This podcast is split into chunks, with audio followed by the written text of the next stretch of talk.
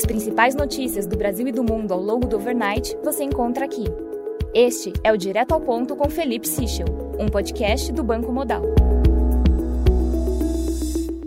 Bom dia e bem-vindos ao Direto ao Ponto. Hoje é sexta-feira, dia 22 de julho, e estes são os principais destaques esta manhã.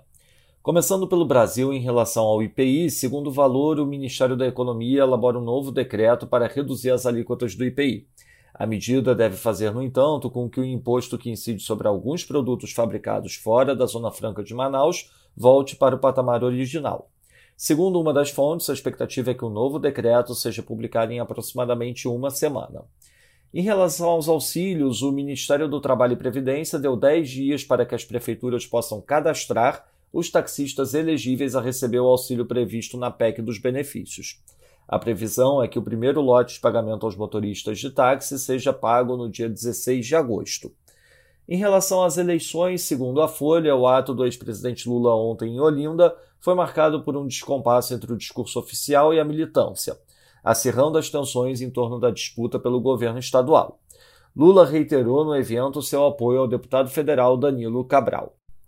Já um artigo de Malu Gaspar do Globo aponta que pesquisa interna do PT identifica o despreparo de Jair Bolsonaro para as funções da presidência como principal defeito apontado por eleitores.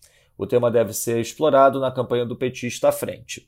No MDB, o senador Renan Calheiros disse que Baleia Rossi tem conduzido o processo de escolha da candidatura presidencial de forma antidemocrática e sem diálogo com aqueles que se opõem a Simone Tebet, o que seria inclusive argumento jurídico para questionar a convenção. Já no PSD, a ala pró-Lula planeja uma nova ofensiva para tentar convencer Gilberto Kassab a fechar uma aliança com o PT já no primeiro turno. O movimento é capitaneado pelo senador Alexandre da Silveira. Passando para o setor internacional, destaque para as divulgações dos Flash PMIs no Reino Unido e na zona do euro. No Reino Unido, o Manufacturing PMI Flash de julho ficou em 52,2 acima da expectativa, enquanto o Services PMI ficou em 53,3, também acima da expectativa de 53. As vendas no varejo de junho tiveram queda de 0,1%, melhor do que o esperado, menos 0,3%. Na zona do euro, destaque para a leitura negativa dos PMIs na Alemanha. O Manufacturing PMI Flash de julho ficou em 49,2, abaixo do esperado 50,7, e o Services PMI ficou em 49,2, também abaixo do esperado 51,4. Com isso, o Composite PMI ficou em 48, ante expectativa de 50,2.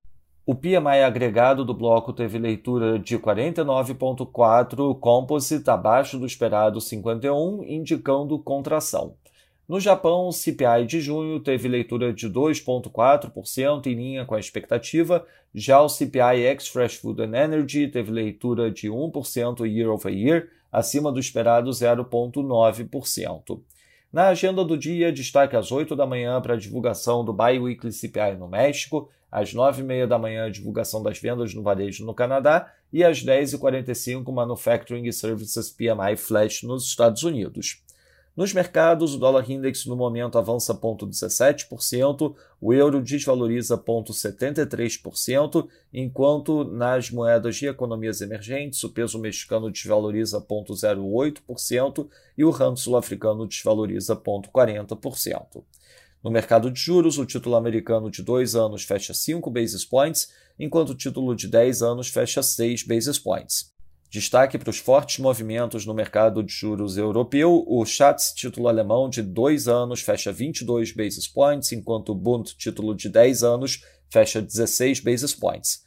Na Itália, o título de 2 anos fecha 27 basis points. No mercado de ações, o S&P futuro cai 0,27%, enquanto o DAX avança 0,22%. Já no mercado de commodities, o WTI cai 0,43%, enquanto o Brent cai 0,27%. Lembrando a todos que no domingo divulgaremos o nosso Before Market Opens antes da abertura dos mercados internacionais. Essas foram as principais notícias do overnight. Um bom dia a todos e um bom final de semana. Até o nosso próximo podcast direto ao ponto do Banco Modal na segunda-feira.